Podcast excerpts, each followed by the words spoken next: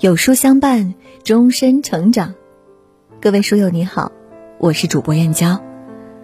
今天要和您分享的文章是：中年以后不要死在一件小事上。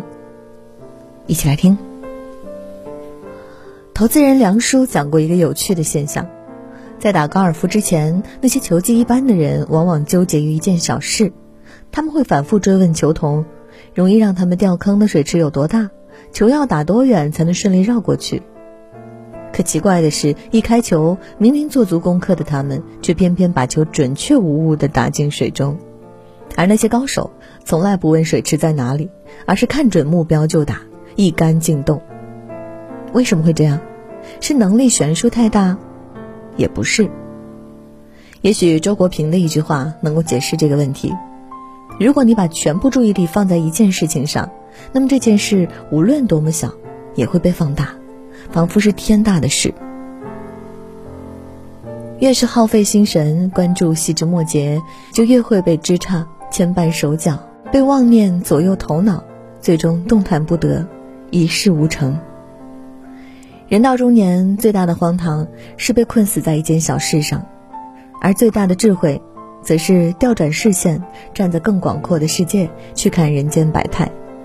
这时候，你再回头去看曾担忧的小事，就会发现它是多么的微不足道。我们很多人听过一句话：“细节决定成败。”于是，在小事上极尽完美，唯恐被细节的魔鬼打败。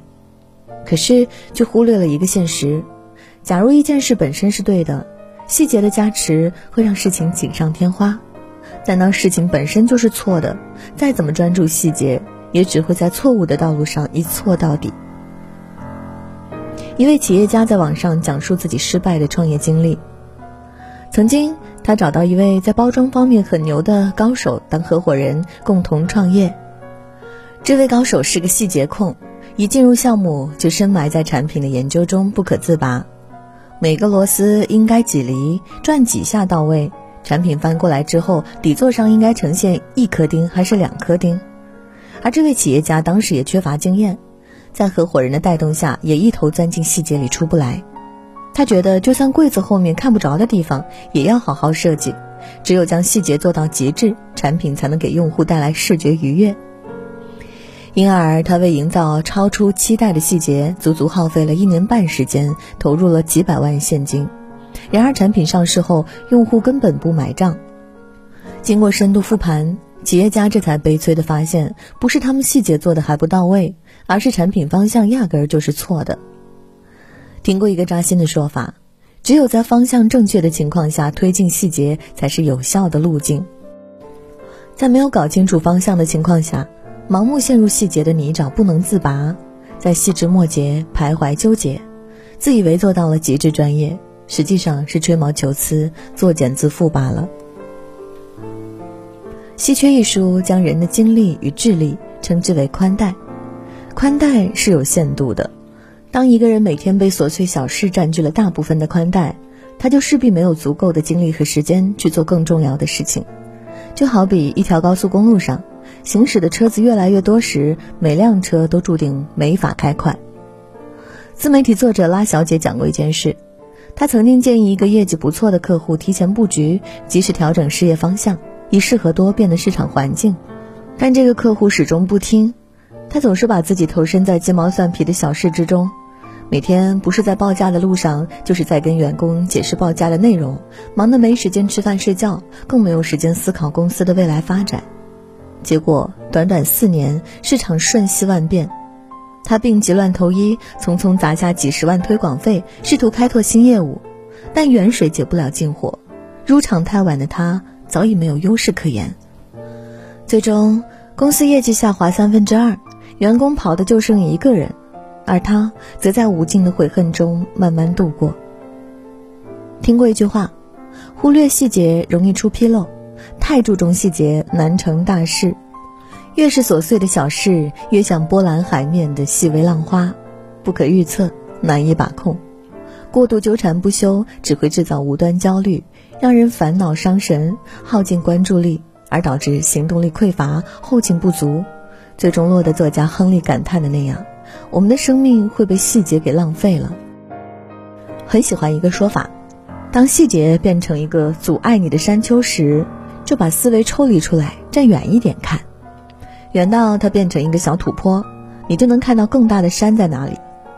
水滴公司创始人沈鹏曾为积累创业经验，想方设法加入美团。就在他凭借个人努力成为最年轻的大区经理后，首席运营官甘家伟非但没有继续提拔他，反而丢来一个两难的选择，要求他要么平移去非核心部门，要么在本部门连降两级。面对这样的打击，其他人只怕早就愤然离职，沈鹏却坦然选择降级。比起面子，他更在乎甘家伟对自己的评价。业绩全靠个人拼命，并未调动起团队积极性。比起升职，他更清楚自己来此工作的目的。只要能学到经验、锤炼能力，其他一切都是小事儿。就这样，敢于直面问题、勇于抓大放小的沈鹏，在美团继续踏实工作。在经历飞速成长后，他顺利开启了自己的创业项目。企业培训师张义武说：“真正厉害的人追求的不是完美，而是卓越。物无全美，人无完人。”一个人的精力和时间总是有限，在小事上花费更多的精力，大局就越难推进下去。成事时不要被眼前错综复杂的小事遮住目光，看不清楚远处的目标，而应该抓住问题的核心要点，优先解决。如南怀瑾所言一般，做事如狮子抓人，使出全力直奔关键，才能谋局成事。一九八八年，企业家荣耀忠在上海开办了一家名叫家乐的工厂，没想到竟跟美国某品牌重名。虽然荣耀忠注册比对方早，但是因为当时法律不健全，对方不依不饶，不可避免地闹上了法庭。在拉锯战式的交涉过程中，荣耀忠有一种被严重损耗的感觉，他及时喊停，果断放弃以前的品牌名，不再细枝末节里继续纠缠。而后，他紧紧围绕着家庭主妇喜欢能接受的角度，为品牌取下了至今大家耳熟能详的名字“太太乐”。还有一年，正在谋求上市的太太乐赶上亚洲金融风暴，被逼上绝境，工厂建了一半成为烂尾楼，工人的工资没了着落，背后的资本支持纷纷倒闭。关键时刻，荣耀中没有太多纠结，他放下面子。选择跟雀巢合资，让品牌绝处逢生。从此，太太乐登上了全球调味品行业的霸主地位，踏上了发展快车道。很赞同一个说法：，对于人生这盘棋，最重要的不是细节上的计较，而是大局观上的把控。急速变化的时代里，不是所有事情的方方面面都值得花力气去关注与在意。正所谓，好钢用在刀刃上。站在更高维度思考问题，不拘小节，才能谋求大局；抓大放小，有重点，才能不被细节干扰，高效能做事。假如让你描绘一张中国地图，该怎么做？底下有个专业回答：先在白纸上设定范围，敲定边界线，不高过哪里，不低于哪里。再标出各大节点，比如北京、武汉、上海、郑州等这些关键枢纽节点，而后沿着这些节点扩散关联，慢慢勾勒完善出一张网络地图。说难也不难，总结下来就是三个关键步骤：探边界、找枢纽、连成网。其实，无论是绘制现实中的地图，还是勾勒我们人生乃至事业蓝图，方法同样如此。一代名臣曾国藩有一个大处着眼、小处着手的做事理念，他主张为人处事要有大局观，凡事看整体，不要陷入局部的死胡同，敢于丢弃眼前的狭隘，看得远才走得远。但不管目标多么宏大，计划多么完美，终究还是要落到细处实处。积跬步，汇涓流，靠着一件一件小事的做好做成，实现人生的飞跃和发展。人至中年，年岁渐长，事业的危机四处皆有，生活的重压步步紧逼。面对岁月的洗礼，愿我们既能不拘小节，又能不忽略细节；既有远大志向，又有实干精神。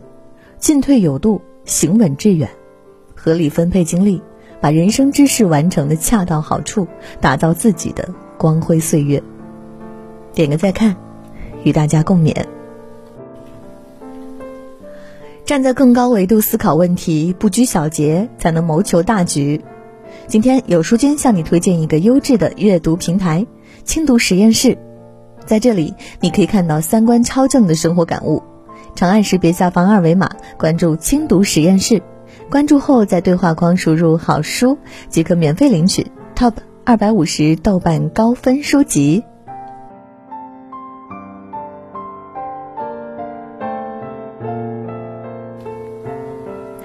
好啦，今天的文章就跟大家分享到这里喽。如果你喜欢今天的文章，或者有自己的看法和见解，欢迎在文末留言区和有书君留言互动哦。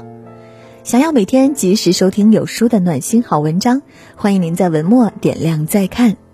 觉得有书的文章还不错，也欢迎分享到朋友圈。欢迎将有书公众号推荐给朋友们，这就是对有书君最大的支持。明天同一时间，我们不见不散。